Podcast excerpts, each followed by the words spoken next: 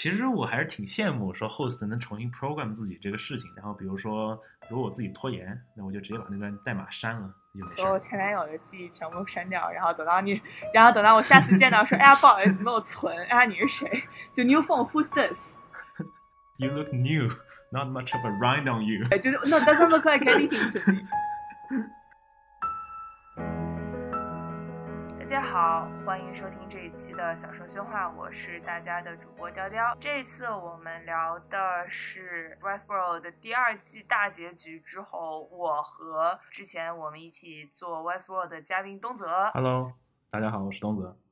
又是东泽，我们一直在讨论的一些内容，就是关于 Westworld 里面的技术、Westworld 里面的宗教、Westworld 里面的一些哲学，想给大家串起来聊一聊。因为这真的是一个我觉得非常非常非常内容丰富的一个剧，就是可以聊三天三夜的那种。真的看完这个大结局之后，我就觉得之前看的很多世界观，感觉又被重新刷新了一遍。呃，以前的想法可能被证明了，有些想法被推翻了，就是感觉能想很多很多天。对对对，真的是这个样子。基本上在 Westworld 结局之后的很长一段时间里面，我每天上班的时候都是在 刷 Reddit，对对对，就是在看上面各种各样的那个 Reddit 斜杠 Westworld，然后在里面看各种 对看各种各样的那个他们非常非常神奇的各种他对技术的猜测啊，然后对剧情的猜测，然后在里面各种挖出各种各样奇怪的彩蛋。没错。我现在没事的时候就会盯着自己的这个手腕看，哦，对，然后再捏一捏，捏一捏，看看里面有没有什么东西。捏一捏，看里面到底是啥。呃，对对对，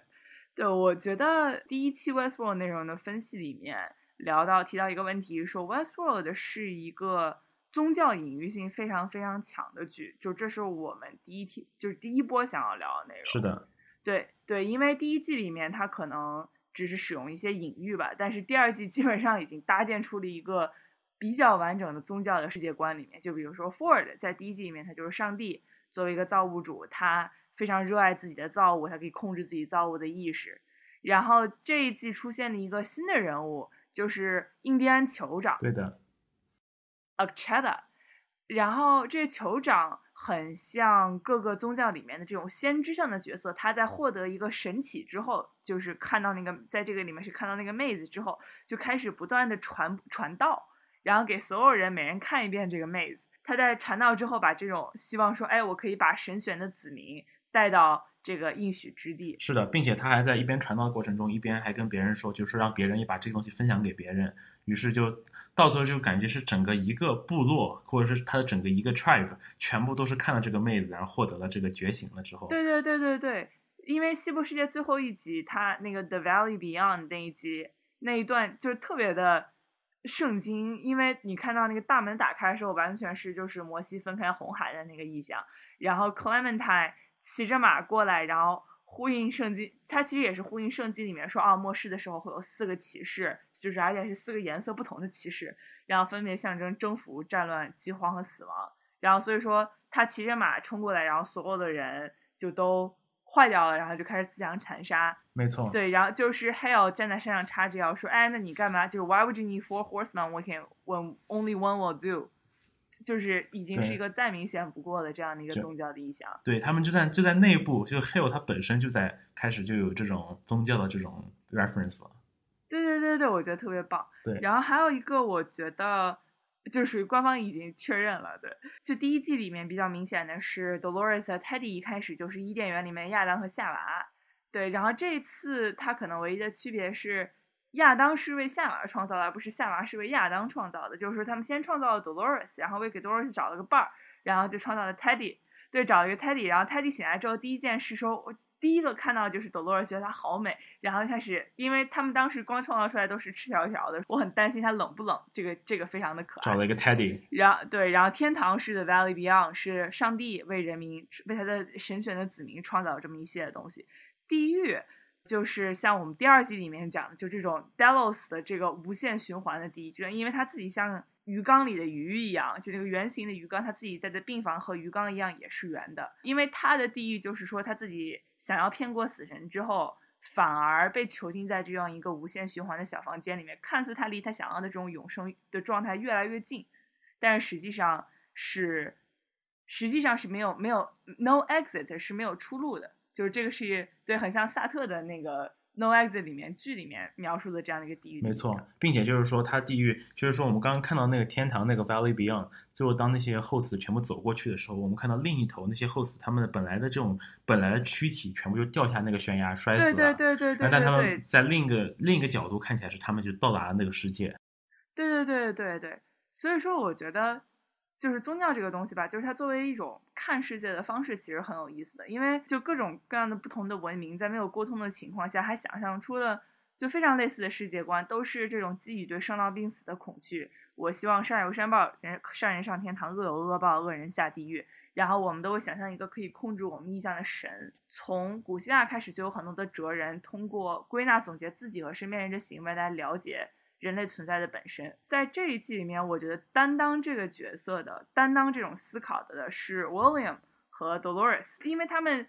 是最早的踏入了一种新的存在方式的人类。是的，最早像 William，他最早来到这个世界的时候，他突然意识到这个世界里面这些人看似跟人一模一样，但这些人都是机器人，自己可以为所欲为。对对对。于是他可以开始探索，探索说人类还可以探索自己内心深处的黑暗，说可以到底可以走多远，到底他可以在这个世界做出什么东西。对，然后但是 William 最我觉得最 key 的一点是他变成了 host，但是而且他同时是一个自己给自己创造的这么一个项目里面，就是他自己希望。把自己的意识上传到一个 host 的身体里面，然后，但是当他真正完成这件事情的时候，他已经不确定自己是不是 host。没错。对，然后 Dolores 是知道自己是 host，但是他不知道 host 应该怎样去存在。所以我们先说黑衣人，我觉得黑衣人在这个里面是一个就是非常古希腊式的这样的一个悲剧的英雄，因为第一季我觉得所有观众都没有人怀疑过他是个人。就第一季里面，你告诉他是能开枪打人的就是人。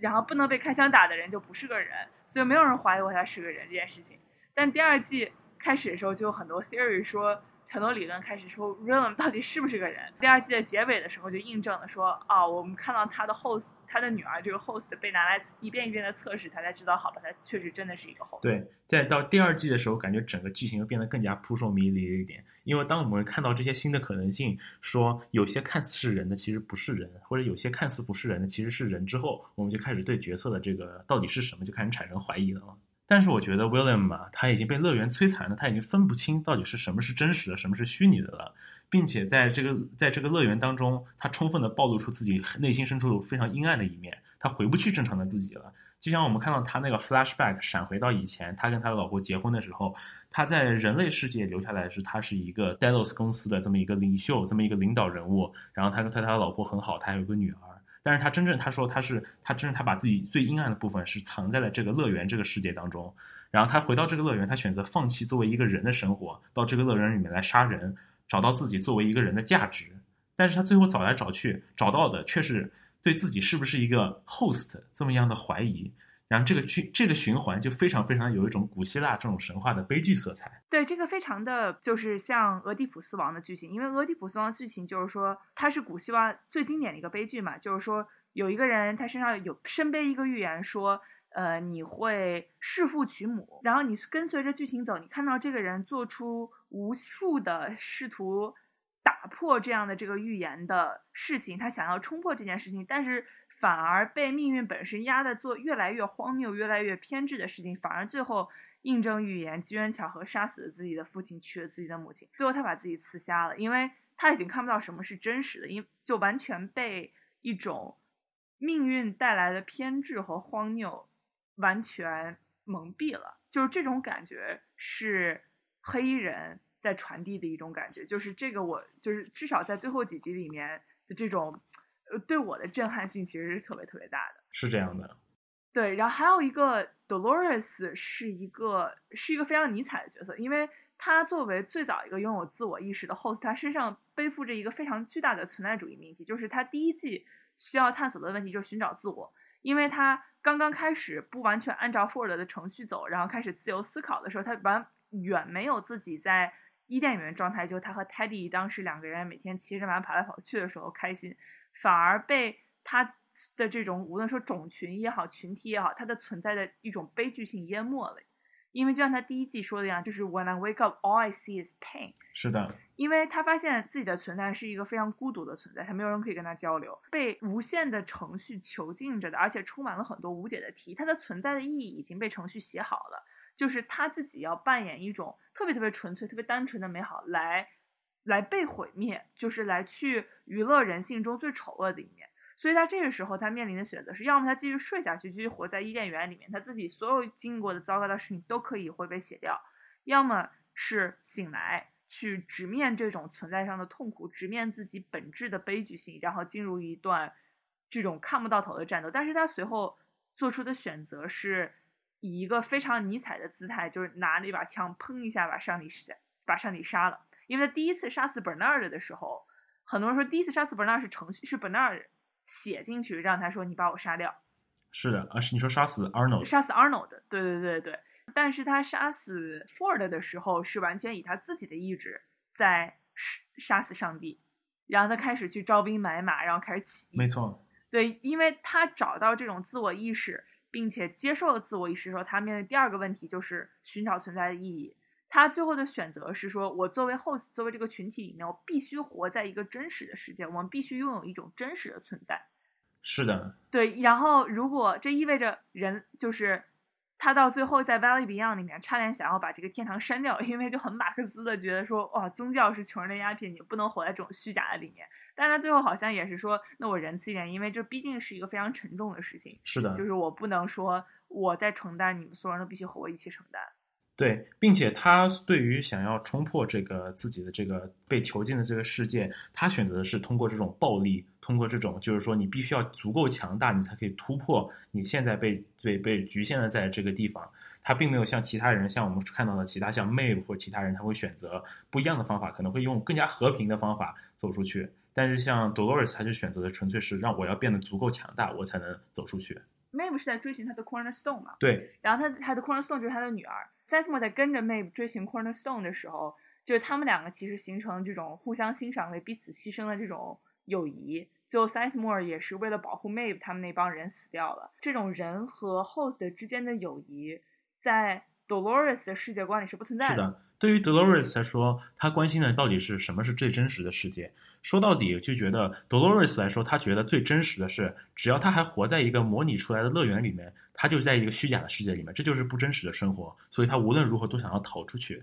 然后，在我们，但是在这个剧里面还有其很多其他的角色，比如说 William，对于他来说，什么是最真实的呢？那他最真实的，比如说我们可以回头看到，他想让，就是他想复刻出 James Delos 那一幕的时候，他一直想要通过反复的测试他，把他关在那个房间里面测试他，来测试这个 fidelity，就是看他有没有做出一模一样的举动。这种事情来说，到底是不是真实的？说我判断我在一个真实世界，是因为我周围的人，就是就跟我之前体验过的一样，他会做出真实的一模一样的举动。他是以这种 fidelity 来作为他的一种真实的参考，以假乱真就可，你就是差差不多了。对，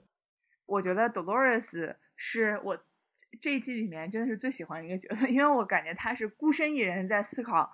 就是整个哲学 one on one 里面不知道多少年的所有的这种特别深刻的这种这这些议题，就是从老子到苏格拉底这些东西，然后并且因为。他直接完成了从宗教阶段，然后一直到尼采这种 postmodern 的跨越。对，并且这个剧的编剧还非常的非常的厉害，就一开始把 Dolores 这在这季一开始把 Dolores 就描写成了一个十足的坏人，然后把 William 给 William 还设计了一整个 redemption arc，让我们觉得他是一个非常非常厉害的一个这么一个感觉，就是从黑暗中走出来的这么一个要自我救赎的人，然后到最后结局全部反过来了。然后呢，就是类似于我一开始站在哪一边，我现在又站在了另一边，这还是非常厉害的。对对对对，说到就是人类和 AI 哪个比较优秀的这种事情，就是我们作为人类，这个我觉得是 Westworld 很大在挑战的一件事情，因为我们作为人类，其实从来没有怀疑过我们是万物灵长这件事情。是的。对，因为我们没有说就遇到过一个各方面都比我们强的存在，然后在 Westworld 这个现实里面，就是 Host 确实比我们强。对他们从底层设计开始就战胜了我们的终极敌人，就是死亡。但是我们人类的话，它就是被自己的所谓的底层代码局限的，因为人他有生老病死。按照第二季的最后的理论说，我们有些基本的人性和欲望，我们是永远无法逃脱的。但是 host 他却可以重新的 program 自己，让自己变得不一样。对对对，就像 Maeve 一样，说我我觉得我自己不够聪明，我嘣儿一下就可以让自己变聪明特别多。把自己对它一下投聪明它一下局限性。虽然 host 也是有它的 cornerstone 的，但是按照 Dolores 最后的理论，就是说只要是写在机器里面，那是可以改的。是的，对对，然后就是很多的电影里面其实都会探讨这个问题，就比如说《X 战警》里面，这个万磁王和 X 教授就是类似于 Dolores 和 Bernard 也在第二季面临这个问题，就是我们确实是一个比人类更高一级的存在，我们这种群体和人类这种群体是可以共情的。就 Dolores 就像万磁王一样说，我们把他们所有人都杀掉，然后我们占领这个世界，不是挺好的吗？又不是不能杀。Bernard 和 X 教授就是那种为什么不能一起生活，一起去创造更多更多的东西？其实我还是挺羡慕说 host 能重新 program 自己这个事情。然后比如说，如果我自己拖延，那我就直接把那段代码删了，就没事儿了。对对对对，然后我最好能把我所有前男友的记忆全部删掉，然后等到你，然后等到我下次见到说，哎呀不好意思没有存，哎呀你是谁？就 new phone who's this？没有，下次看到那个前男友就是 you look new, not much of a rind on you 对对对对对，就是 no doesn't look like anything to me。对，不用，就是说，如果这个人我不想再见了，再 date 他了，我就看不到他了，就 doesn't look like anything 对 to me。对没错，没错。啊，太逗了。第一季里面，我觉得有一个很核心的哲学问题，就是我们在第二个 podcast 里面所说的鸭子测试，就是给没有听第二季 podcast 的朋友复述一下，鸭子测试就是看起来像个鸭子，和鸭子一样会走路，和鸭子一样会跳，就是个鸭子。我们认为说，如果我们把鸭子的所有部分都做的和鸭子一模一样，它 pure 一下就会变成一个鸭子。这是在人工智能这个领域，就是所谓的很著名的图灵测试。因为图灵测试是不是实现人工智能的标准？当一个机器人在外观和行为上和人类无异的时候，它离人工智能还有多远？所以第一季基本上就是在图灵测试以上、人工智能以下的一个看起来很薄的部分拿出来，就是按我们上次的话说，这是个鸭子 “pew” 的一声变成鸭子的这个这个过程，这个这个 “pew” 的一下拉长拉成了十级对，拉出了十级，然后变成了西部世界的第一季。就第一季给你咚咚咚看了很多，第一季就给你看了很多的鸭子，然后第十集的话鸭子废了，对，鸭子绝了，因为东泽他是个南京人。没有一只鸭子可以然后走出南京然。后对，然后嗯，第二季想说的是一个反过来的过程，就是说我们先做一个机器版的鸭子，然后把自由意识作为程序写到这个鸭子身上。对，Delos 他们要做的就是这么个项目，就是说我给每个人头上戴一个帽子，去记录各种各样的大脑。就是大脑行为上的数据，把这些数据全部都总结归纳写成代码，就通过分析一个人在公公园里的所作所为，得到一个数据组，然后把这么一个数据库做出来一个行为模型，然后再次重建这个模型，你就可以得到一个类似的人。对，在 Delos 的实验里，我们看到这种是行不通的，就是你通过一个程序让 AI 打开这种自由意识是可以的，就是像上次说的 Bootstrap，就是一个小程序带大程序带大程序，你看到 Maze 之后。就是像那个电脑开机一样，然后你点一下，然后你屏也亮了，CPU 也开始转，你的 storage 也开始转了，就是 Bootstrap 这这样的一个自由意识是可以的，但是想要模拟一种自由意识反而是不可以的。没错，就是因为我觉得，就是说，我们这两季其实看到的是西部世界里面有两种不同的解决方法。一种我们看到的就是所谓的叫 bottom up，我们就跟第一季里面 Ford 给你给那个 Bernard 画的那个三角形，说你作为一个自我意识，我首先需要什么部分？比如需要有自立行为，比如有记忆，还要需要有什么即兴演绎行为之类的。这是我们从底下往上看想要 build 的一个东西。但我们发现，基本往上 build 最上面有一块东西，我们还没有确定，我们一直没有达到那一步，是为什么？是因为我们不知道那一步到底是什么。于是，在第二季里面，它又带入了另一种方法，就是 top down，也就是说，我拿一个已已经有智慧的这么一个人来，然后分析他的每一个行为。我觉得在第二季里面，他告诉我们的事情呢，是这种行为模型是可以归纳但不能重建的。人类对自己的自豪在于它是生物自然进化而成的，所以很多东西他自己也没有办法解释，我都自己不知道自己是怎么来的。行为模型它只是不过是通过观察，在概率上把不能解释的东西归纳成了一条条的规则。但是我们把规则这些规则全部加起来，我们不一定就能得到百分之百原来的样子，可能我们可以达到百分之九十五、九十七，但是永远达不到百分之百，因为这种观就是这种归纳演绎的这种方法是不完美的。但是 host 是可以的，因为 host 它是可以随意复制的，因为它们本身就是建立在一条条的规则上的。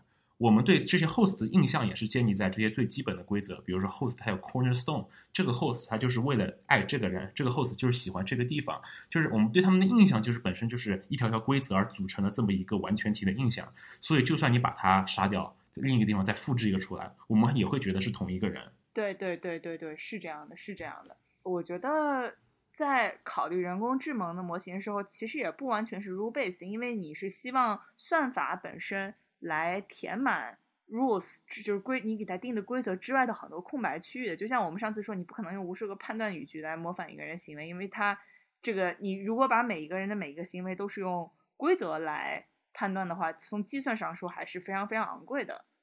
就是作为一个人类代表什么？就是它是其实是一个代表一种一个人类他自己的身份，可能在电在数据当中可能是一段一串连续的数据，但是。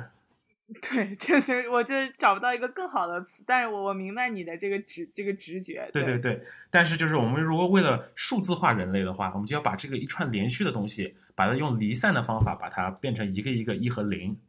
但是就是在这个离散的过程中，然后我们把它离散化之后，再把它重建回来，我们说不定就打又回不到原来这种一种连续的这种形式了。这就是为什么，所以说我们在那个 Delos 它这个这个测试当中，我们发现它一直会不停的就是丢失原来的 fidelity，就是因为这些微小的差距，然后一个一个动作接起来，于是就导会导致毁灭性的后果。是这样的，因为这个我觉得连续这个比喻可能不一定恰当。就是我当时看的时候，我也是有这个直觉，就是你在重新建模的过程中是会丢很多的细节和数据的，因为我们的存在，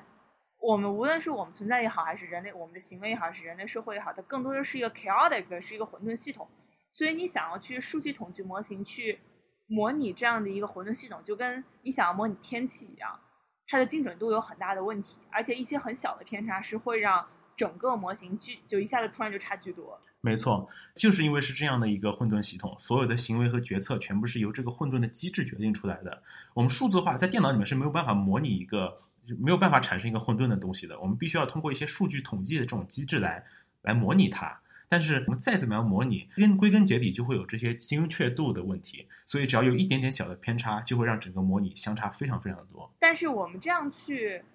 讨论的话，我们还是说，我们想建一个模型，来创造一个指导人行为的这么一套程序。就是那这套程序本身就是意识嘛。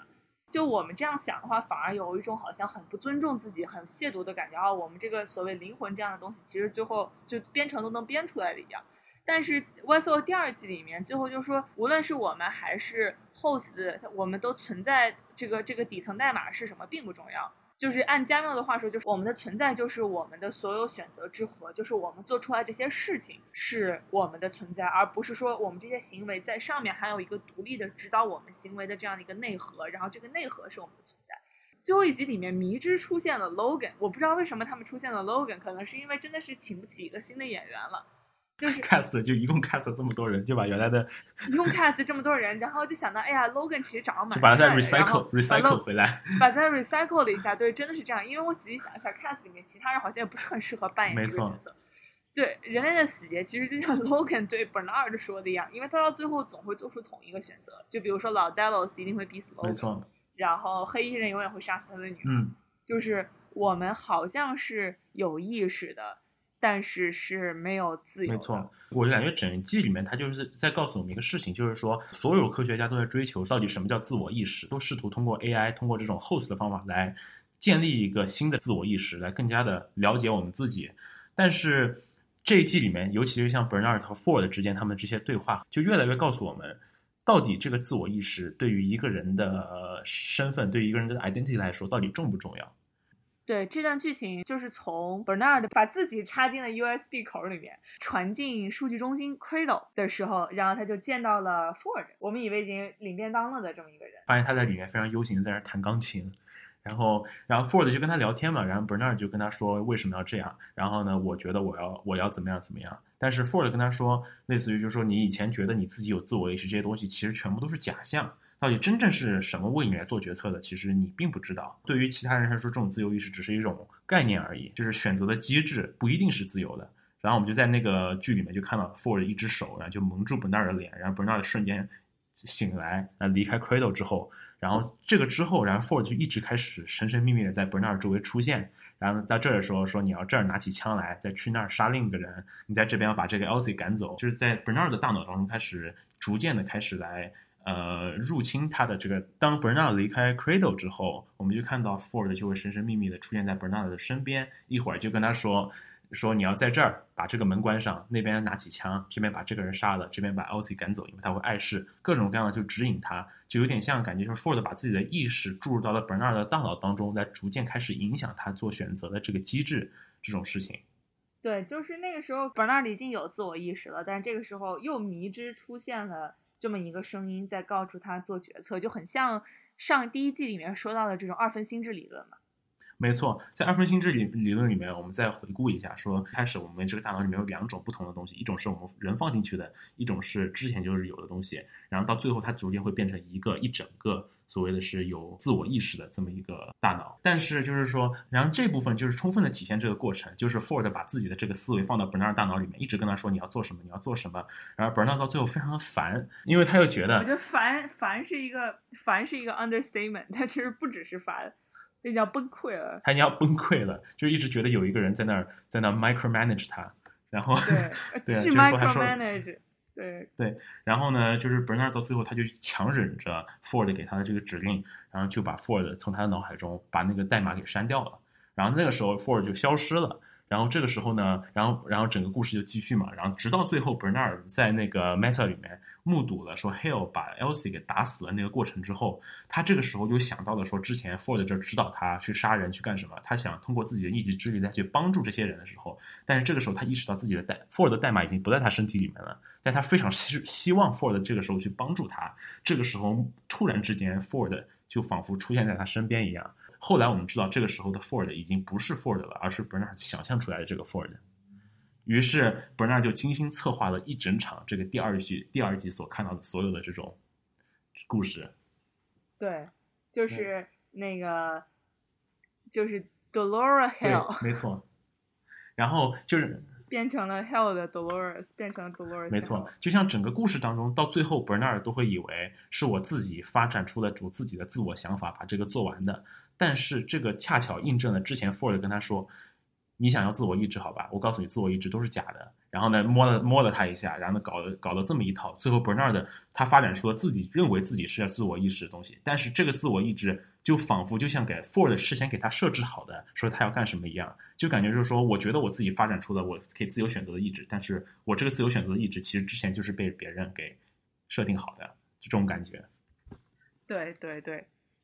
对，所以我就觉得到最后我们才得出了这个结论，就是我觉得有没有主观意识在这个剧里面，它并没有意义。就是真正定义一个人或者 host 的，就是一个系列的行为概率和做事情的逻辑。然后我们所说的之前说有记忆，记忆只是给这些我们归纳出来这些一条条的逻辑提供了背景的内容，所以它可以我们可以知道我们经历了什么事情，去可以做什么事情。然而主我们所所有人认识到这个主观意识，只是我们。面对一些事情来做出另一种一系列这个这种机制的一种认知，一种 abstraction，一种认知罢了。嗯，对，就是说，就比如说之前的这些 host，它是不存在的。当他们自己拥有自己的意识之后，他们不再按照 Ford 给他们写定的这些故事去走，然后开始选择自己想要去追寻什么样的东西。就是你在看的时候会有一种感觉，就是这真的是他们的选择。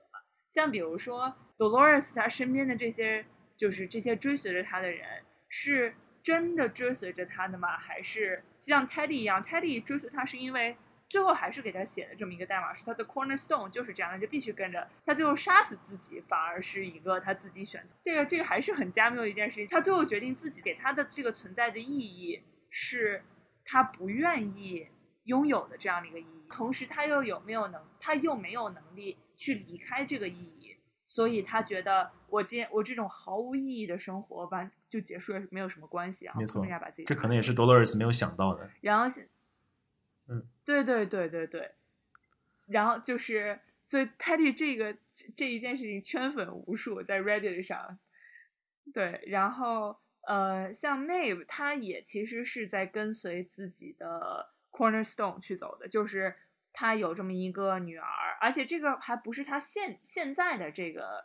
storyline 的 cornerstone，那上一个 storyline 的 cornerstone，那那个上上一个故事线的 cornerstone 实在太强烈了，导致他在这一季还要跟着去走。然后我觉得像妹妹那么聪明，他心里面是知道这是一个给他写好的剧情，而且他身边就站着一个写这个剧情的人。但是对他来说这不重要，因为他所感受到的这些强烈的情绪和强烈的爱都是真实的。对，这又回归到所以说什么是最真实的这个问题。对，它并不是代表如果你的背景故事是被别人写好的，并不代表你的这种感觉就是不真实的。就是说，所谓的这个真实，它只是一个所谓的一个相对的概念而已。如果刨开，就是我们生活在一个大型计算机未来，就是外星人或者是未来的人计算机模拟这样的这种极端极端情况在，我们现在就认为我们能感受到的一切，我们做出来的一切就都是真实的。当然，如果就是 everything is simulation，我们现在就活在一个计算机的模拟里面，我其实是一个缸中大脑，就是这个那这个没有办法，这个话就说死了，就是你把话你把天聊死了，我们原子对撞机里面撞出来，发现最里面发现居然是零和一，为啥？就是没有，就是说，然后就发现我们其实活在一个模拟的世界里。哦，对对对对对对对对对对对，这个但是、啊但是就就假啊，如、这次第一次听到，好酷啊！对吧？就是假假如是这样发生了之后，但是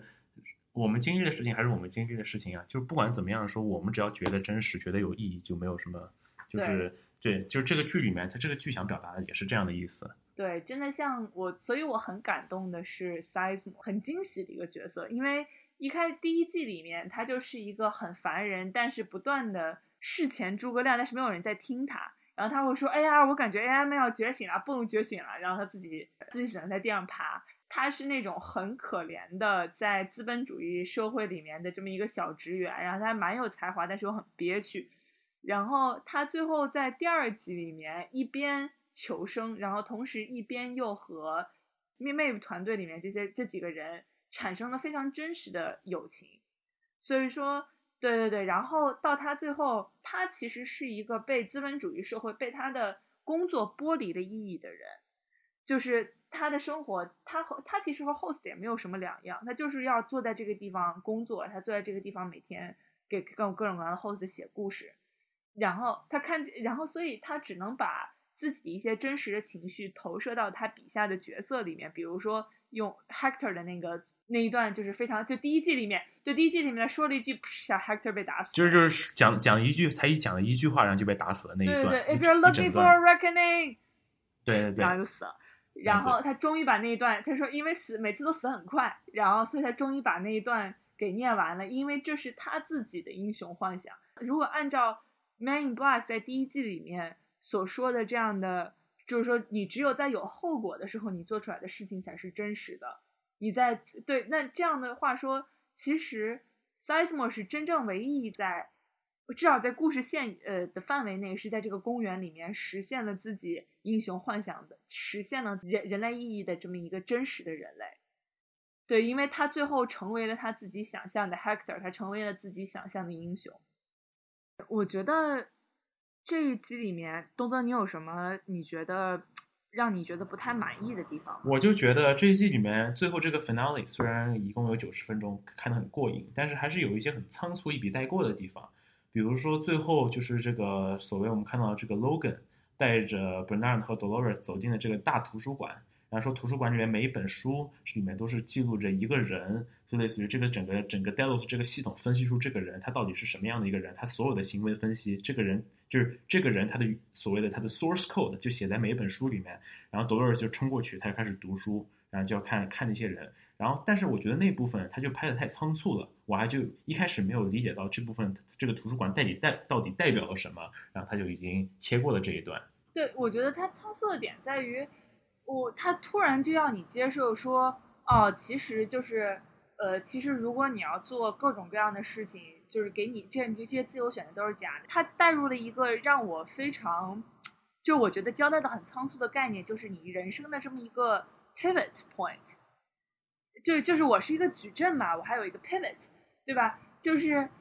你才是矩阵，就你才有 pivot，对吧？就是说这个点好像是你无论怎么 role reduction，就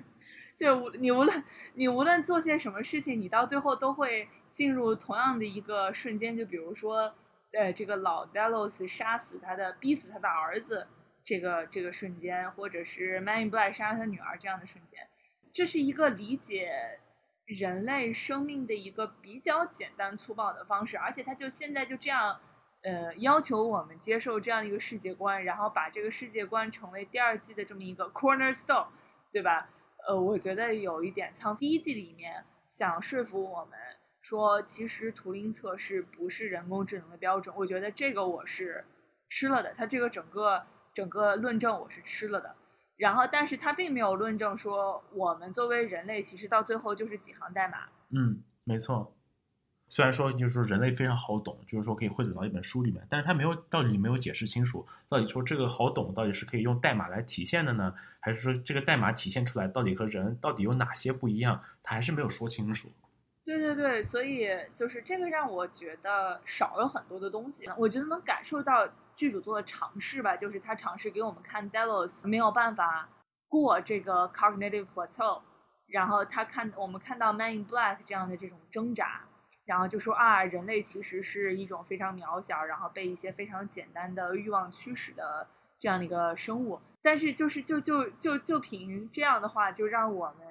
说服我们，就这样的一种非常复杂的人类体验 （human experience） 就是几行代码的话，我觉得我没有特别的被说服。对，而且第二季最后的新的反向里转折实在太多，但第一季也是，就转折实在太多了，看到我看得我头都疼，因为。我看到诺兰的哥哥，就是大诺兰，他在他说哦，我讲故事的话其实是这样讲的，就是他现在那个他先在黑板上画了一条 U 型的曲线，就大家可以想象一个 U 型的曲线，就开口冲着左边的 U 型曲线，然后他把这个 U 型曲线截成了很多段，我们看到的就是这个曲线是时间线，然后我们看到的是。就是随便乱截的，就是上面来一段，下面来一段，上面来一段，下面一段，然后这个故事的结尾大概是在这个 U 型曲线进度到百分之七十的位置，就是所以上面那段的中间儿，所以就是我不知道这个描述清晰不清晰哈，但是就是就是我当时把所有时间线全部打乱了，对对对，然后然后但是好像又迷之有这么一些就是时间的时时间的感觉，就比如说就就 Reddit 上非常搞笑的是，他们试图用这个。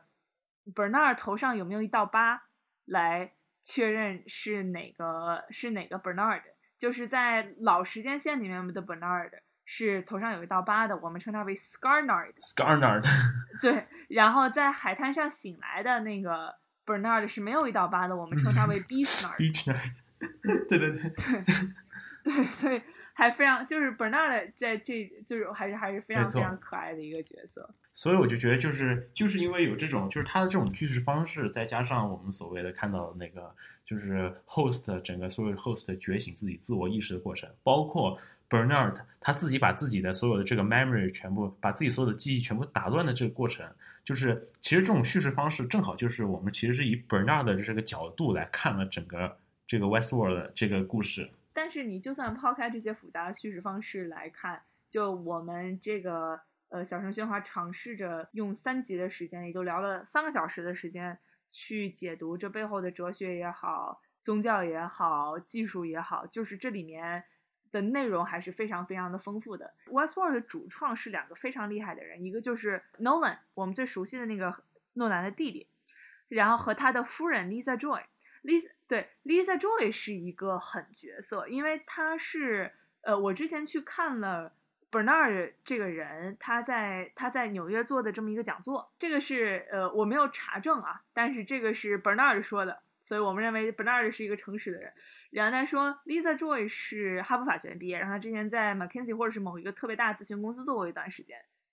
就是他是一个非常非常就真的是精英中的精英，然后。又非常的巧舌如簧，然后他写东西也非常好，讲东西也非常好。他他说他唯一的一次看见 Lisa Joy 就没有办法特别巧舌如簧的是 Lisa Joy 在可能他拍了差不多很长很长的时间时候，他才把他拉到一边说，呃，这个事情我不知道怎么跟你解释，但是啊，其实你演的这个角色是个 host。Bernard 说什么？为什么？Why？为什么？Why？Bernard 说那那好吧。像 Dolores 他们知道自己是 host，对，Bernard 自己都不知道自己是 host。也就是说，这个类似于剧本是按集给的，对他们不一定是按集给的，可能都是就是按段儿给的，按段儿给的，没错。按场景给的。嗯，然后所以就是，所以我们这是我们两个超高智商的这么一个呃编剧导演团队，然后再加上一个就是非常非常精致的制作，非常非常精致的场景，然后构建了这么一个，我觉得是。对一个神剧，就很多人说可以和就像《权力的游戏》这样齐名，我觉得比《权力的游戏》还要棒。没错，